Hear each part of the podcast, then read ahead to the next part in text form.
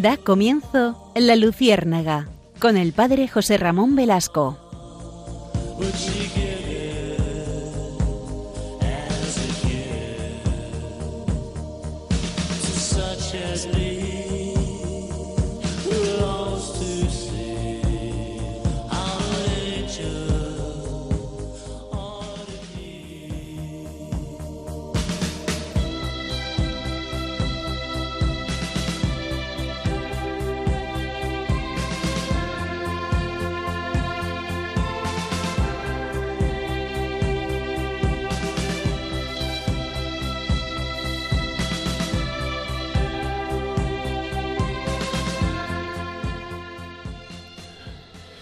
Corría el siglo XIII y Santa Margarita era una princesa inglesa que casó con un tosco guerrero, se llamaba Malcolm, que era rey de Escocia.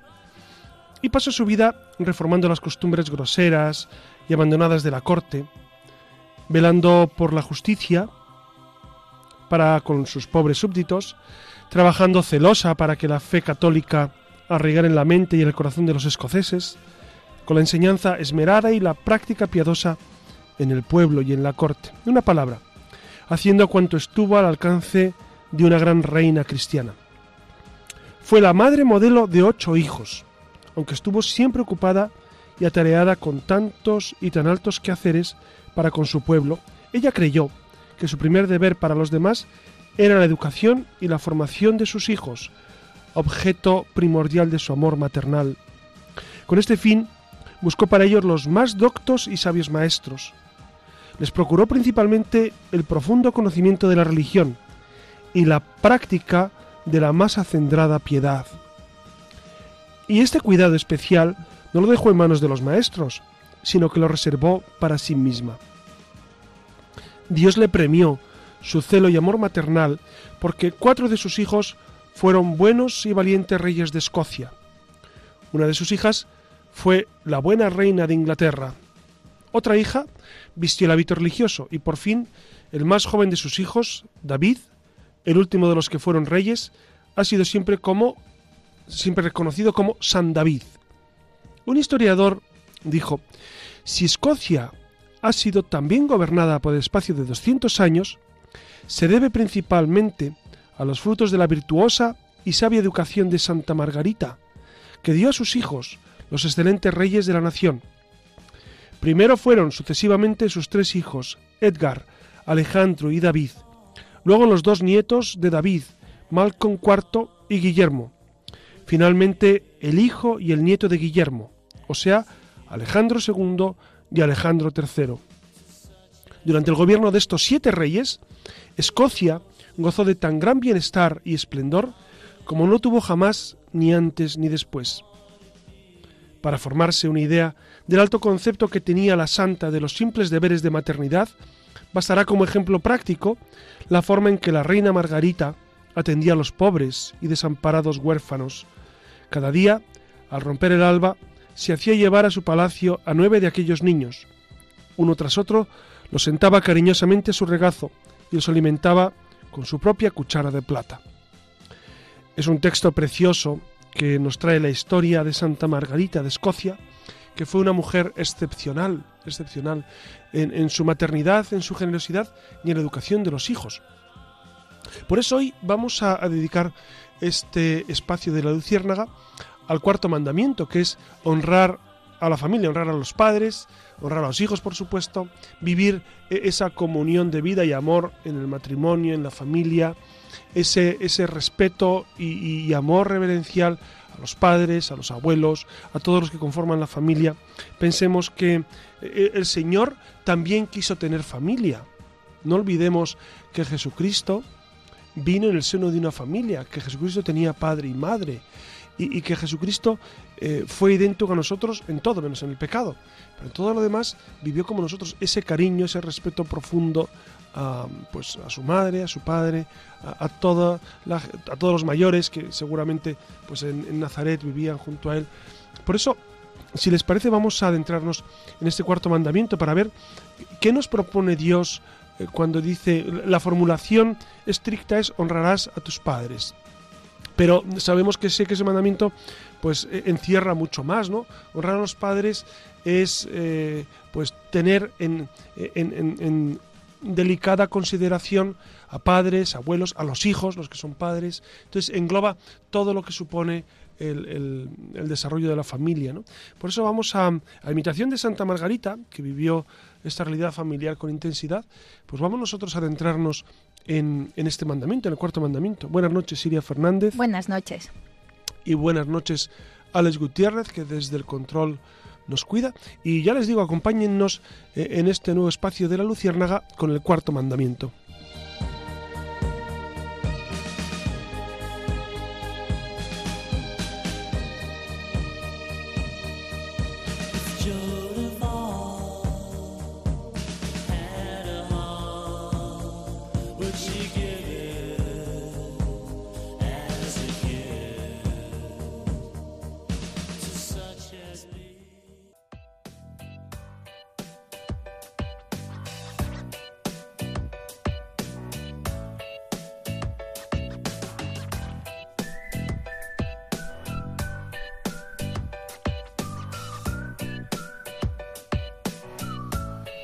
Buenas noches de nuevo y como saben es un auténtico placer recuperar la conexión con todos ustedes y más esta noche que vamos a tratar, como ya les ha adelantado el padre José Ramón, un tema que es bastante recurrente para nosotros los católicos, como son los mandamientos, que si bien es cierto que los conocemos, los aprendemos desde pequeños, de hecho los solemos repasar en mayor o menor medida antes de la confesión, es verdad que a veces nos quedamos con una idea un poco superficial de lo que son en sí los mandamientos o, no profundizamos lo suficiente en ellos.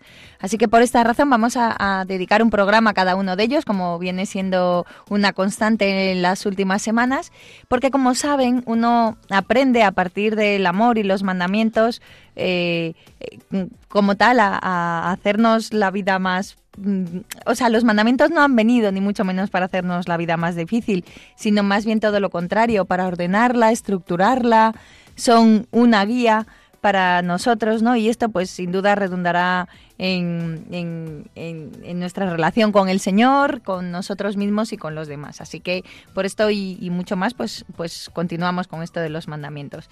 Como saben, en el Antiguo Testamento Dios entregó los diez mandamientos a Moisés en el Sinaí para ayudar a su pueblo escogido a cumplir la ley divina y Jesucristo en la ley evangélica eh, confirmó los diez mandamientos y los perfeccionó con su palabra y con su ejemplo. Los tres primeros mandamientos enseñan el amor a Dios, sumo bien y último fin de la persona creada y de todas las criaturas del universo los siete restantes, que es con los que arrancamos hoy, con el cuarto mandamiento, tienen como objeto el bien del prójimo y, el bien personal, que, debe ser amado por amor de Dios, que, al final es su creador. En definitiva, todos los mandamientos ya saben que se resumen en dos, amar a Dios sobre todas las cosas y al prójimo como a uno mismo, y más aún como Dios nos amó. Y entonces nos, nos, nos hacemos la siguiente pregunta, ¿no? ¿Basta creer para salvarse? no basta creer para salvarse que pues dice Jesucristo que si quieres salvarte te, tienes que cumplir los mandamientos. Claro, e, e, esta cuestión la verdad es que Iria eh, la plantea muchas personas, pero no ahora. Desde el inicio del cristianismo, eh, San Pablo ya eh, trata de responder, responde muy bien a esta cuestión. Lutero, que, fue otro gran erudito de la escritura, hereje, claro, que que, fundó la gran herejía del protestantismo, em, también se cuestionaba esto. ¿Basta creer? Para Lutero sí. Lutero dice que, que leyendo a San Pablo lo que descubre es que basta creer porque quien te salva es, Jesús y, hagas lo que hagas tú, como em, todo tu ser está sumido por el pecado, pues no tienes capacidad de alcanzar a Dios con tus obras. Entonces por eso Lutero dice que solo la fe te eh, puede acceder a Dios y que la gracia es la que te salva. Claro, esto choca frontalmente con la doctrina de San Pablo porque, y con la doctrina del Nuevo Testamento, cuando Santiago dice, eh, dice tú dices que crees, muestra, muéstrame la fe sin las obras, que yo por mis obras te mostraré la fe. Es decir, no basta creer, porque también dice en la carta de Santiago, también los demonios creen y tiemblan. Es decir, el demonio, por supuesto, que cree en Dios. ¿Cómo no va a creer si, si sabe, sabe perfectamente de su existencia? Pero no le ama y no hace obras de amor. Entonces, no, no basta la fe, no basta creer. Es una fe con obras. Eh, por lo tanto, cuando la gente dice, hombre, no es necesario cumplir los mandamientos, basta con, con creer en Jesús. La Iglesia no dice eso. La Iglesia durante 20 siglos y Jesucristo nuestro Señor así nos lo, nos lo propuso, es, por supuesto, una firme fe y luego un, un, actuar en el día a día y obrar conforme a esa fe, ¿no? esto a nivel humano lo comprendemos perfectamente, ¿no? No basta decir te quiero mucho mm. y luego obro, obro absolutamente en contra de esa, de esa palabra que he dicho. El, el, amor, por supuesto, está en palabras, pero especialmente está en obras y en, y en, el, y en esa continuidad de la afirmación del amor. ¿no? Por eso, eh, e, esa pregunta, porque iría mucha gente, yo no sé si a ti te ha tocado descubrir, dice, bueno, es que no hace falta, por ejemplo, no hace falta ir a misa para ser buen cristiano. Claro, esto choca frontalmente con, con 20 siglos de cristianismo porque por supuesto que, para ser buen cristiano hay que vivir la fe, hay que vivir los mandamientos, si no, de entrada, de entrada no vivimos en gracia. Entonces, entonces e, eso es una, una cuestión que yo he escuchado muchas veces, esto de que, bueno, para ser bueno no hace falta rezar, ni ir a misa, ni...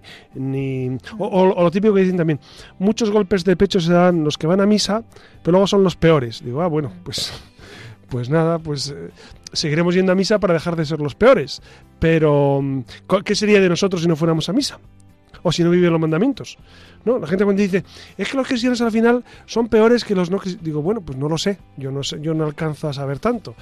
Pero, pero ¿cómo sería, cómo sería yo si no viviera los mandamientos, si no viviera la oración, y no viviera el Señor, ¿no?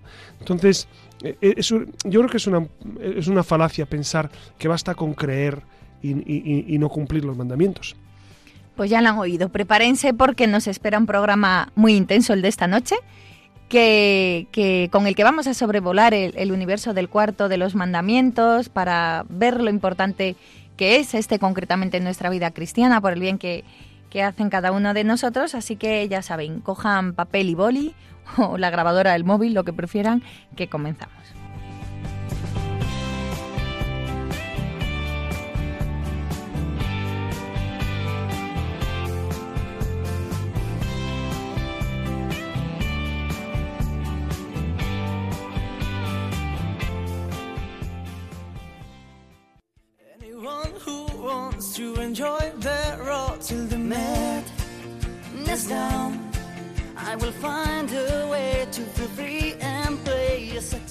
Estamos escuchando al grupo Aurin con su canción Last Night on the Earth, que trata sobre todo aquello que necesitamos expresar y que por algún motivo no hemos tenido ocasión de hacer. Precisamente de esto va nuestra siguiente sección.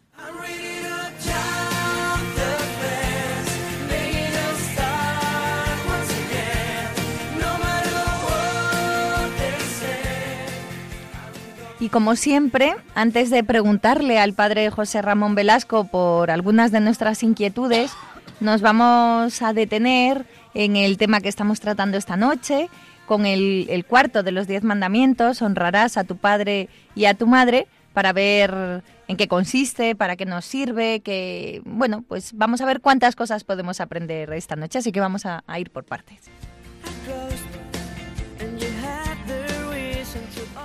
Como saben, el cuarto mandamiento se dirige expresamente a los hijos en sus relaciones con, sus padres. Se refiere también a las relaciones de parentesco con los demás miembros del grupo familiar, así como también se extiende a los deberes, por ejemplo, de los alumnos con respecto a sus maestros, a los subordinados con respecto a sus jefes, eh, a los ciudadanos con respecto a su patria. Este mandamiento implica y sobreentiende también los deberes de los padres y, de todos aquellos que ejercen una autoridad sobre otros, ¿no? También de los padres para con los hijos. Eh, cuando hablamos de la familia, el cuarto mandamiento se refiere, en primer lugar, entre, a las relaciones entre padres e hijos en el seno de la familia. ¿no? Al crear al hombre y a la mujer, Dios instituyó la familia humana y la dotó de su constitución fundamental. ¿no? La familia cristiana es una comunión de personas el reflejo e imagen de la comunión del Padre, del Hijo y del Espíritu Santo. Cuando hablamos de la familia y la sociedad, eh, tienen que pensar que la familia es la célula original de la vida social. Es la sociedad natural en la que el hombre y la mujer son llamados al don de sí en el amor y, el, y al don de la vida. Así que la vida en familia es iniciación de la vida en sociedad. La familia debe vivir de manera que sus miembros aprendan el cuidado y la responsabilidad respecto de los pequeños y los mayores, los enfermos y de los pobres. La sociedad además tiene el, gran deber de apoyar y fortalecer el matrimonio y la familia, reconociendo su auténtica naturaleza y favoreciendo también su prosperidad y, asegurando la moralidad pública. La Sagrada Familia es modelo de toda familia, modelo de amor y de servicio, de obediencia y de autoridad y bueno, es el, seno de la familia, ¿no? De hecho, de hecho, acabamos de celebrar la fiesta de la Sagrada Familia, es el domingo posterior a la Navidad, porque en el fondo ese es, ese es el modelo en el cual nosotros nos tenemos que, fijar y tenemos que imitar. Eh, Claro, ustedes se preguntarán, ¿y cómo es posible que en estos últimos decenios eh, estemos viviendo este ataque fundamental a la familia? ¿Cómo se puede atacar a la familia? Pues destruyendo el, núcleo fundamental, sobre todo introduciendo pues hábitos de vida que son contrarios a la unión de, los esposos, eh, introduciendo pues otras variables que no son propiamente una vida familiar, ¿no? Y estoy pensando, por ejemplo, cuando en España y en otros países, cuando se ha admitido eh, el, matrimonio, el matrimonio entre personas del mismo sexo, que, que, eso nunca puede llegar a ser un matrimonio constituido eh, canónicamente, ¿no? Y, como eso muchas, muchas otras cuestiones, ¿no? Dense cuenta también que un, un, apartado como es el aborto, que uno dice, bueno, pues eso que tiene que ver con la familia tiene muchísimo que ver, porque eh, a través de, esa cuña demoníaca, pues es evidente que, la familia se va destruyendo. Entonces, em, ¿por qué tenemos que rescatar, tenemos que rescatar la Sagrada Familia como modelo de familia? Pues porque sencillamente estamos hechos para imitar a Jesucristo. Y en la medida en que imitamos la vida de Jesús, y no solamente eh, él en cuanto a persona, sino lo que rodeó, el ambiente que rodeó a Jesucristo, es necesario plasmar nuestra vida, imitar nuestra vida. Por eso eh, la familia tiene como modelo a la Sagrada Familia y no, y no puede ser de otra manera. Y esto nos da plenitud y esto provoca pues eh, esta gran felicidad en, el ser humano. Lo otro son intentos de, crear nuevos modos de vida que son contrarios al plan de Dios, ¿no? Los hijos han de respetar y honrar a sus padres, procurar darles alegría, rezar por ellos y corresponder lealmente a su sacrificio. La paternidad divina es la fuente de la paternidad humana, esa es la clave. Es el fundamento de honor debido a los padres. El respeto de los padres está hecho de gratitud para quienes, mediante el don de la vida, su amor y su trabajo, han traído sus hijos al mundo y les han ayudado a crecer en edad, en sabiduría y en gracia, ¿no? Con todo tu corazón honra a tu padre y no olvides los dolores de tu madre. Recuerda que por ellos has nacido. ¿Cómo le pagarás lo que contigo han hecho? El respeto filial se, manifiesta en la docilidad y la obediencia. Mientras están o, estamos sujetos a los padres, los hijos deben obedecerles en lo que dispongan para su bien y el de la familia. Eh, esta obligación cesa con la emancipación de los hijos, pero no cesa nunca el respeto que deben a sus padres, ¿no? Eh, también recuerda a los hijos el cuarto mandamiento su responsabilidad para con los padres, en la medida en que puedan deben debemos prestarles ayuda material y moral en los años de vejez y también durante sus enfermedades y en momentos de soledad o de abatimiento, ¿no? Claro, mm, mm, dense cuenta que, mm, de hecho, muchos de nuestros oyentes ya son personas mayores, pero este tema de la soledad eh, es un tema que, que tenemos que abordar con más y más dedicación eh, en nuestras sociedades. Tense cuenta, en las sociedades eh, de los países nórdicos existe una auténtica preocupación por la gente mayor que está sola, porque es verdad que, es un tema es un tema muy delicado. Yo creo que nosotros como, como cristianos, como católicos cristianos, mm, tenemos que tener en nuestro corazón pues esa, esa, ese anhelo de acompañar a los mayores, ¿no? Eh, claro, especialmente si son familiares. Si son familiares, dense cuenta que, que eh, Jesucristo está ahí. Jesucristo es el anciano, Jesucristo es el enfermo, Jesucristo es el que está sufriendo. Por eso eh, tenemos que acompañar a todas estas personas mayores. Eh, piensen que mm, no solamente porque Jesucristo está ahí, eh, nosotros también seremos mayores en el futuro si Dios nos, da, nos concede vida. Y, también nos gustará que nos atiendan y que, estén pendientes de nosotros. ¿no? Piensen que, pero aunque no fuera así, aunque nunca llegáramos a mayores o nunca nos atendieran, es nuestro deber cristiano, nuestro deber cristiano el, atender a la gente mayor. Y, y en eso fíjense que, que, la Iglesia pues nuevamente da un gran ejemplo de esa, de esa atención delicadísima a, los más mayores. ¿no? Eh, yo tengo la experiencia de, mi abuelo que estuvo en, en, un par de centros de mayores y uno, y uno de ellos eh, era regido por religiosas, eran hijas de la caridad y, mi abuelo me contaba pues la gran diferencia de trato. Es, es verdad que, no necesariamente tiene que ser así, pero, pero digamos que la iglesia, la iglesia tiene una palabra que decir intensa ante ese cuidado del, del, hermano, del hermano mayor y, y, sobre todo para leer esa soledad. También hay personas que dicen que, que a misa van los mayores. ¿no? Dice, no, es que, es que las iglesias se llenan solo de mayores. Digo, bendito sea Dios, que, que la gente mayor encuentra en la fe pues e, e, e, esa compañía que las circunstancias de la vida se la niegan. Y, y, mucha gente va a la Eucaristía pues por encontrarse con el Señor y por encontrarse con la comunidad, porque por supuesto la comunidad nos ayuda pues a seguir alentando nuestra vida. Entonces no solamente viven eh, la Eucaristía en torno a Jesucristo, que es el centro, sino también pues eh, eh, en, ese ver a, los vecinos, en ese ver a la gente de toda la vida, en ese rezar juntos cada día. la Iglesia está haciendo una gran labor en ese sentido de acoger, de acompañar, de, estar junto a los hermanos mayores. Este tema de la soledad que, cada vez se está y, se va a extender más y lo vamos a tener más y más acuciente. Dense cuenta que, que, tampoco están creciendo niños en nuestras familias, entonces vamos hacia una sociedad muy envejecida y, la Iglesia va a tener que tomar cartas en el asunto, pues como ha hecho siempre, para, atender todas estas necesidades. Pues fíjate, José Ramón, yo también voy a contar algo personal. Yo, en, mi casa, nosotros tuvimos a mi abuela 18 años. Bueno, primero mi abuela cuidó de mi bisabuela, luego nosotros de mi abuela 18 años, 13 en fase terminal.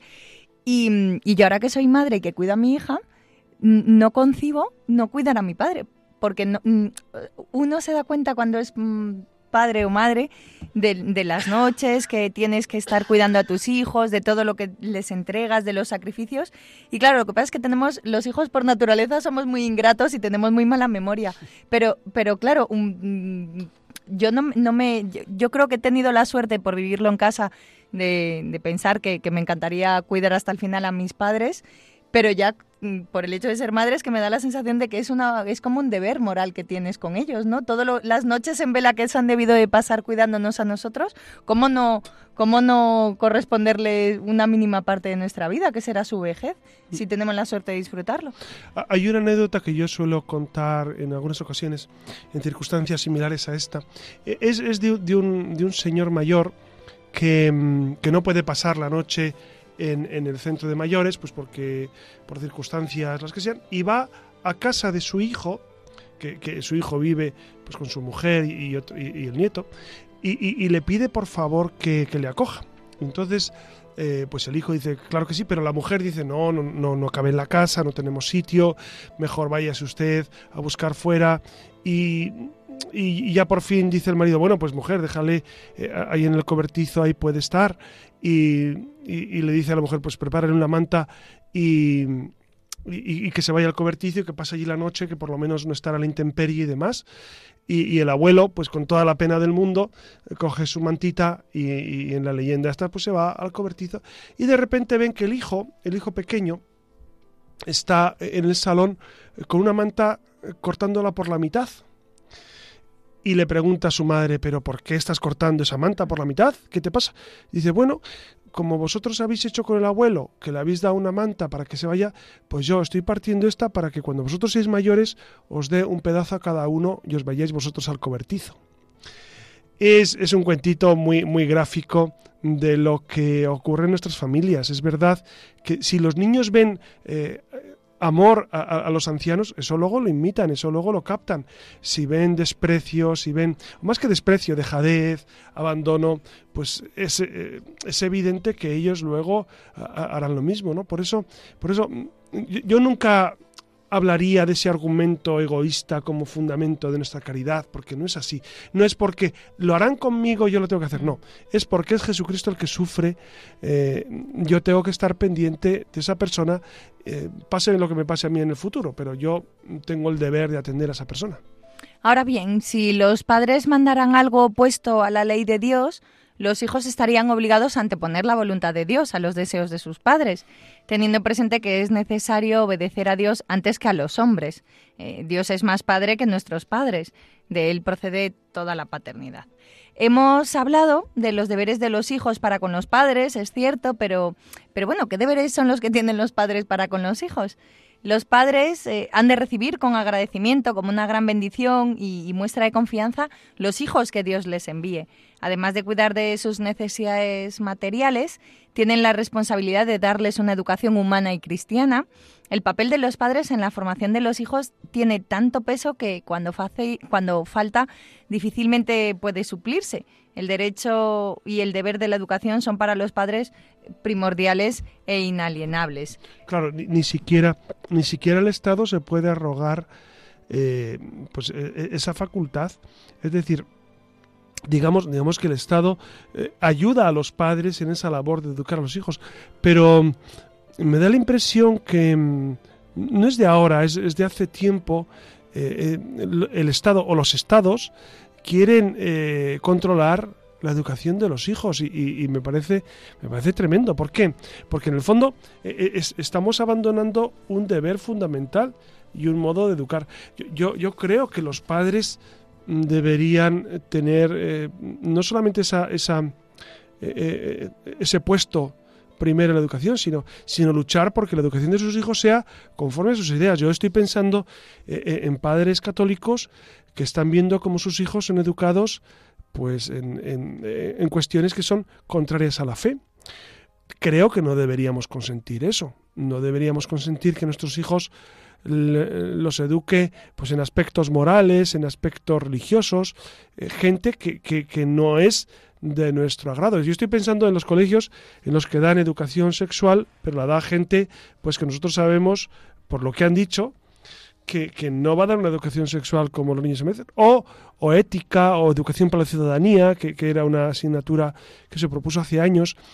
Todo eso tiene mucho peligro porque eh, se puede ideologizar a los niños. Y entonces entramos en una dinámica, ideologizar o pervertir. Porque claro, eh, la enseñanza moral puede o ayudar o pervertir, a veces pervierte. Entonces es necesario que los padres pues estemos muy atentos, estén muy atentos a, ver qué están enseñando a sus hijos en los colegios. Dense cuenta que los padres son los últimos garantes de la educación y son los que tienen el derecho y el deber de educar a sus hijos. No podemos delegar eh, en el Estado. Eh, a, veces, por una postura demasiado cómoda, los padres delegan todo a, los colegios, al colegio público, colegio concertado privado, delegan la educación de los niños. Y esto es un error gravísimo. Los padres tienen que enterarse de qué está recibiendo sus niños, ¿no? Yo, creo que es un deber, es un deber primero. No, no se iría como lo ves tú, tú eres madre y además eres educadora, eres profesora eh, en instituto. No sé cómo sientes. ¿Tú, ¿Tú, sientes que la gente está involucrada, o sea, los padres realmente se preocupan de la formación, están interesados, etcétera, etcétera? Bueno, no, no, sabría qué decirte, José Ramón, porque los hay que efectivamente sí que e, es verdad que quizás son menos los que se preocupan que, que no tanto como preocupación, ¿no? Porque todos los padres quieren hacerlo, lo hacen lo mejor que pueden ¿Qué para tanto por ciento de los padres de, tu instituto sabrías calcular? Los que realmente acuden a hablar con el tutor, se preocupan o, se quejan de que una materia está mal impartida o...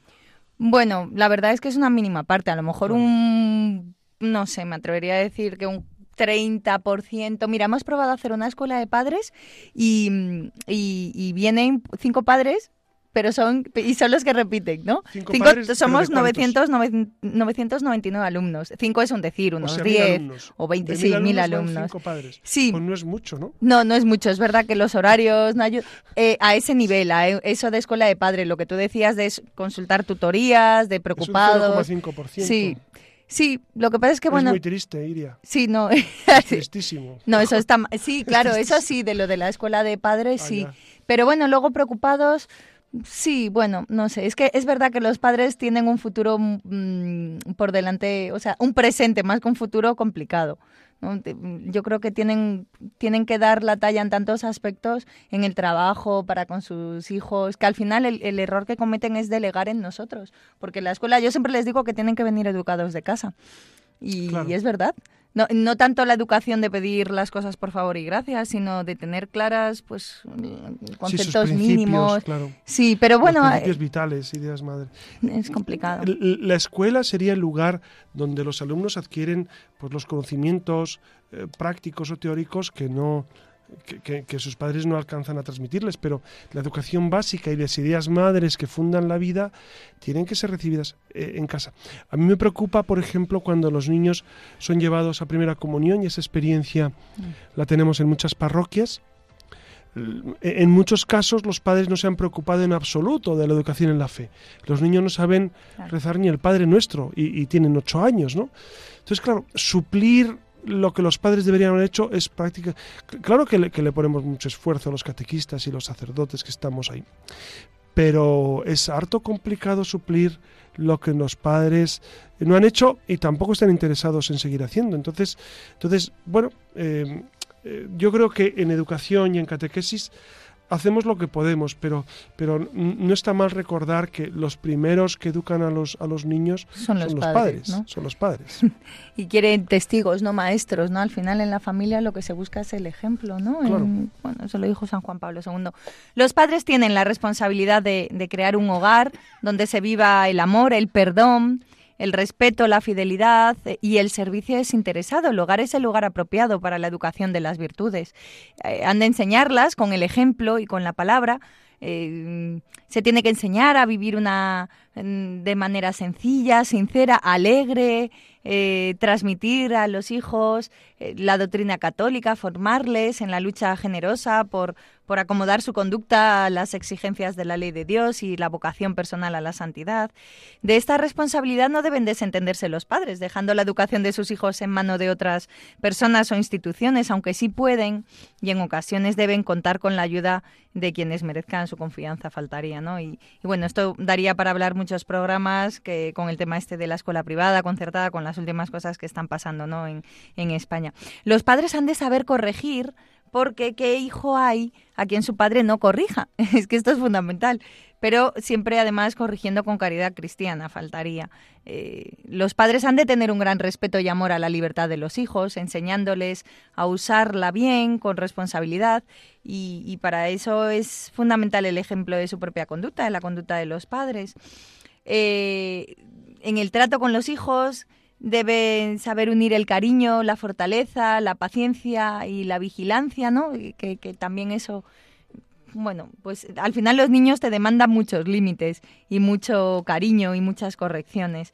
Y para llevar a buen término la tarea de la educación de los hijos, antes que los medios humanos, por importantes o imprescindibles que sean, hay que poner medios sobrenaturales, ¿no? Como primeros responsables de la educación de sus hijos, eh, tienen el derecho de elegir para ellos una escuela, lo que decíamos antes, los padres un- elegir una escuela que corresponda a sus propias convicciones y este derecho es fundamental. En cuanto sea posible, los padres tienen que, que elegir las escuelas que mejor les ayuden, eh, bueno, pues en sus tareas cristianas, ¿no? Ahora bien, los vínculos... Claro, es que, es que Sí. cuenta, Iria, que eh, eh, el Estado, lo que decía antes, ¿por qué al Estado le interesa tanto la educación? Pues, porque es el modo de controlar a la gente, porque, porque se puede ideologizar o, se puede manipular a la gente muchísimo, a los niños y a los jóvenes a través de la educación. Por eso lo que tú dices me parece interesantísimo, ¿no? El, el hecho de luchar por esa libertad, libertad de enseñanza para que realmente sea, sea pues un, modo de, ejercitar, ejercitar bien nuestras libertades. Tú sabes que Benedicto XVI publicó, no sé en qué texto, pero eh, eh, en una ocasión habló sobre cuáles son los principios que deben regir eh, las opciones políticas de los, de los católicos. ¿no? Y él ponía cuatro puntos como esenciales para determinar hasta qué, qué, partido elegir, qué, qué, forma de vida, etcétera, etcétera. Y él decía, primero, se tiene que defender la vida, que es esencial, ¿no? segundo, la familia, como puntos. Serían líneas rojas que, son, que no son discutibles. Entonces, la vida, la familia. Tercero, la educación, la libertad de educación. Y, cuarto, el bien común. ¿no? Entonces, claro, a mí esto me da mucha claridad siempre para determinar eh, hasta qué punto es importante. Pues, primero la vida, si no hay vida no hay nada más que hacer. Después la familia como punto esencial. Y tercero la educación. Fíjate el Papa como... Y, me parece de una, de una lucidez asombrosa. ¿Por qué? Porque la educación es un modo o, de, o, de, crear, perdón, de crear, de suscitar auténticos hijos de Dios. De, de, promover ese amor a Jesucristo y, y, a, los demás, o ideologizar, eh, pervertir, eh, anular eh, esas libertades individuales. Por eso, para mí, el tema de la educación es esencial, esencial. Ahora bien, tomen nota, los vínculos familiares, aunque son muy importantes, no son absolutos. A la par que el hijo crece hacia una madurez y autonomía humanas y espirituales, la vocación singular que viene de Dios se afirma también con más claridad y fuerza. Los padres deben respetar esa llamada y favorecer la respuesta de sus hijos para seguirla. Es preciso convencerse de que la vocación primera del cristiano es seguir a Jesús. La vocación divina de un hijo para realizar una peculiar misión apostólica supone un regalo de Dios para una familia y los padres han de aprender a respetar el misterio de la llamada, aunque puede ser que no la entiendan, y esa apertura a las posibilidades que abre la trascendencia y ese respeto a la libertad se fortalece en la oración. Así se evita una excesiva protección o un control indebido de los hijos, un modo posesivo de actuar que no ayuda al crecimiento humano y espiritual. ¿no? Y José Ramón, qué importante es el apoyo de la familia eh, en la vocación que eligen los hijos, ¿verdad? ¿Cuántas vocaciones habrán visto frustradas por el camino un poco por, por, la familia, ¿no? Sí, sí. ¿Cuántas vocaciones en, en, positivo se han visto alentadas porque en la familia han visto un ejemplo de amor a Jesucristo? ¿Y cuántas han sido frustradas porque eh, los padres o algún familiar eh, no lo tenía claro y ha impedido que, ese individuo pues continuara su camino de entrega al Señor, ¿no? La verdad es que ¿qué nos toca a nosotros? Nos, toca rezar para que, para que tanto padres como hijos vivamos eh, esa vinculación con Jesucristo y, y que la voluntad de Dios sea lo que tenemos que hacer, por encima de todo, por encima de todo está Dios, ¿no? Como tú bien decías antes. Entonces, de cara a la vocación de los hijos, de cara a la, libertad expresada, pues está siempre la voluntad de Dios, lo que Dios quiera para ellos. Y si hablamos de honrar a nuestros padres, no menos importante para nosotros los cristianos es honrar a nuestra Madre Iglesia. Los cristianos hemos de tener un verdadero espíritu filial respecto a la Iglesia y este espíritu se ha de manifestar con quienes la gobiernan. Los fieles debemos rezar por nuestros sacerdotes y almas consagradas, así como darles el lugar que ocupan, respetarles, cuidarles, como un hijo hace con sus padres. Este espíritu se muestra ante todo en la, en la unión con el Papa, que, que, al final pues es la cabeza visible de la Iglesia y el vicario de Cristo en la tierra. Fíjate que eh, eh, esta visión que tú estás ahora señalando, pues a, poca gente se le ocurre el pensar que e, en este cuarto mandamiento de honrar a nuestros padres, pues también está incluido precisamente eh, pues e, ese amor a la iglesia, amor a la iglesia como madre y maestra, ¿no? Y entonces, claro, y, honrar pues a los que nos han precedido en el signo de la fe y, nos han enseñado eh, pues a amar al Señor. Yo muchas veces eh, recuerdo y, lo predico también, la necesidad de dar gracias por quienes nos han enseñado la fe, no solamente nuestros padres, pero tantos catequistas que, que nos han impulsado en la fe, tantos sacerdotes que, han celebrado la Eucaristía, que nos han, nos han predicado, hemos escuchado sus, sus charlas y, y, sus homilías y nos han impulsado a vivir en santidad. ¿Cuánta gente? Yo a veces lo pienso, ¿cuántos sacerdotes han pasado por mi vida? Pues no te exagero, pero centenares seguramente, centenares de sacerdotes eh, en, predicaciones, en confesiones, ¿no? en, consultas, en dirección espiritual. ¿Cuánta gente a, la cual yo tengo que agradecer que me hayan ayudado? Pues también honrar a nuestros padres, seguramente a nuestros padres espirituales es, esencial esa visión, ¿no? honrarles, quererles, rezar por ellos, eh, atenderles, claro, si, si, fuera necesario, pero, pero sobre todo tener ese espíritu agradecidísimo de los que nos han enseñado la fe y nos han mostrado el camino de la fe. Por otra parte, el cuarto mandamiento nos ordena también honrar a todos los que para nuestro bien han recibido de Dios una autoridad en la sociedad. Este mandamiento determina tanto los deberes de quienes ejercen la autoridad como los de quienes están sometidos a ella. Y entre estos últimos se encuentra pues respetar las leyes justas y cumplir los mandatos de autoridad, ejercitar los derechos y cumplir los deberes ciudadanos e intervenir responsablemente en la vida social y política. El ciudadano tiene la obligación, en conciencia, de no seguir las prescripciones de las autoridades civiles cuando estos preceptos son contrarios a las exigencias del orden moral o a los derechos fundamentales de las personas. Tú sabes, hay un caso interesantísimo de Tomás Moro. ¿Tú recuerdas, recuerdas a Santo Tomás Moro? Sí, pero no. Pues, pues se lo cuento yo en un minuto, porque a mí e, e, es, un caso que, siempre me ha iluminado mucho. Ustedes saben que Santo Tomás Moro era el Lord Canciller de Enrique VIII. Entonces Enrique VIII eh, se quiere separar de, su esposa, de mm, Catalina de Aragón, que era hija de los reyes católicos, y se quiere casar con Ana Bolena. Catalina de Aragón le ha dado una hija que se llama Isabel, pero él quiere un hijo.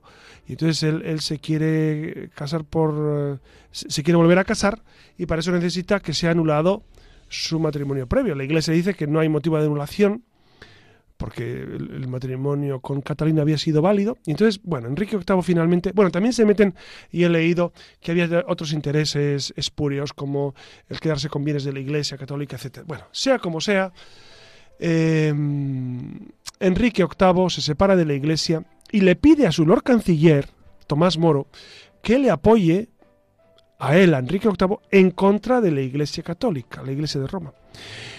Y, Tomás Moro le dice a Enrique VIII, dice, mire, yo a usted le, estimo como rey y, le obedezco en todo lo que me mande, pero en esta circunstancia yo, por supuesto, amo más a Dios y a la Iglesia que lo que usted diga. Eh, claro, esto es un gran descrito para, Enrique VIII porque Tomás Moro tenía muchísimo prestigio, eh, era un hombre honesto como pocos en, la Inglaterra del momento y bueno, para hacérselo breve, eh, Enrique VIII lo encarcela en Torre de Londres, le hace un juicio inicuo y al final le decapita. Decapita a Santo Tomás Moro, que es mártir, pues es mártir, y Juan Pablo II lo puso como patrono de los políticos. Mm patrono de los políticos. Es decir, los políticos eh, deberían tomar este ejemplo de decir, no, se puede claudicar ante cuestiones. Hay líneas rojas que no se pueden traspasar. A veces se traspasan con mucha alegría, como pensando, bueno, esto no es tan importante. Pues Tomás Moro dio su vida y hoy es mártir y santo. Para concluir, lo que tenemos que comprender a fondo es el significado de este cuarto mandamiento, que, que, es honrar al padre y a la madre, se desprende de la nobleza que tiene en sí misma la vida y en la cual nos toca cada uno enaltecer, darles la dignidad y el respeto que se merecen. Significa honrar la paternidad y la maternidad de Dios, que se expresa en mil formas en la naturaleza y en la creación de todo lo que existe. Se honra a Dios en la familia. Si comprendiéramos la grandeza que Dios ha querido dar a los seres humanos, eh, comprenderíamos también la importancia que tiene la familia en nuestro mundo y en nuestra sociedad. Con este mandamiento, ninguno puede decir, además que a mí no me toca, ¿no? Porque todos y cada uno de nosotros llevamos en nuestra humanidad el sedimento de una filiación humana y divina y el germen de una paternidad y maternidad que nos obliga. Por ese motivo estamos obligados a recordar que la vida se nos ha dado como don, como privilegio y como, como compromiso. Es un don gratuito que Dios nos regaló a través de nuestros progenitores que nos dieron la vida y nos enseñaron a vivirla, eh, privilegio al recibirla, de tener la oportunidad de hacer algo en nuestro mundo a favor de los demás y como realización propia, el compromiso de transmitirla a otros, dándoles lo mejor y sobre todo proporcionando elementos para que al ennoblecer su ser sirvan para dar honor y elogio a quienes le dieron la existencia humana y un dar gracias grande y sentido a Dios, que es al final el dueño de todo lo que vive y se mueve en el universo. Yo creo que lo podemos dejar así por esta noche. Sí, sí, está. Yo, creo que lo has dejado muy claro porque, porque mm, eh, hemos tocado los puntos esenciales de este mandamiento que, seguramente a nuestros oyentes, eh, que son oyentes muy cultos, ya muchas de estas cosas las sabrían, pero, pero es necesario realmente recalcar algunos aspectos que quizás resulten más, más novedosos y que hay que incidir en ellos.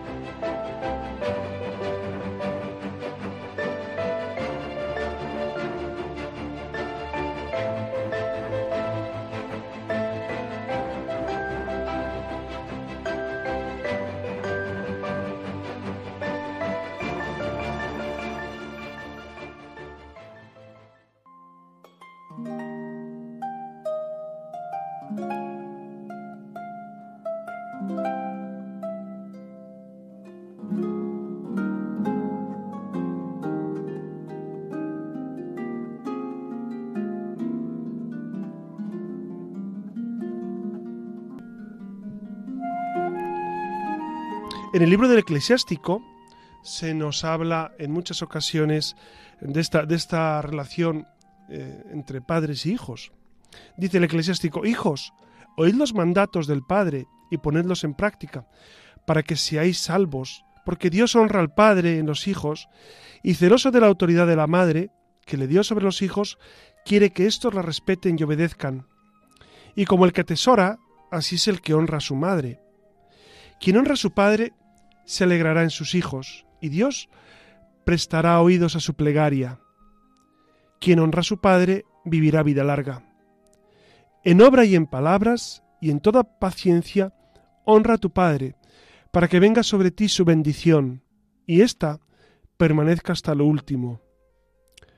La bendición del padre afianza las casas de los hijos, y la maldición de la madre les, les desarraiga los cimientos. No te gloríes en la contumelia de tu Padre, porque no es gloria tuya su confusión. Pues la gloria del hombre proviene de la honra de su Padre, y es desdoro del Hijo, un Padre sin honra. Por el contrario, también añade el libro del Eclesiastés, cuán infame es el que desampara a su Padre, y maldito de Dios el que exaspera a su madre. Y, continúa el libro de los Proverbios diciendo, quien aflige al padre y ahuyenta a la madre es infame e infeliz. Quien maldice a su padre y a su madre, apagada será su candela en medio de las tinieblas. El ojo de aquel que se mofa de su padre y que desprecia el parto de su madre, cuervos de arroyos lo saquen y cómanlo hijos de águila. Bueno, como ven, e, e, es, es, un texto increíble traído de la escritura para que vean cómo en la Sagrada Escritura se hace hincapié en este cuidado de los mayores, en, este respeto reverencial. ¿Y saben por qué? Porque en la Sagrada Escritura en muchas ocasiones aparece el padre y la madre como los garantes de la voluntad de Dios. Por eso están dentro de ese cuarto mandamiento. Después de esos tres primeros que hacen referencia directa a Dios, el cuarto hace también referencia a Dios a través de los padres que expresan su voluntad. Por eso yo creo que es un gran día hoy para recordar este mandamiento, para, para eh, agradecer profundamente al Señor lo que nos ha dado a través de nuestros padres, no solamente la vida, a muchos nos ha dado pues esa fe que vivimos, incluso eh, eh, esa vocación, ese deseo de servir a los demás, también eh, está en, el buen ejemplo de los padres. Y por eso eh, es, es, un día hoy para agradecer profundamente a todos los que nos han hecho tanto bien, nuestros padres, nuestros mayores, los sacerdotes que nos han atendido en la fe, etcétera, etcétera. Buenas noches, Iria Fernández. Buenas noches. Buenas noches, Alex Gutiérrez. Y buenas noches a todos ustedes que tengan un feliz descanso. Les ha hablado su amigo José Ramón Velasco.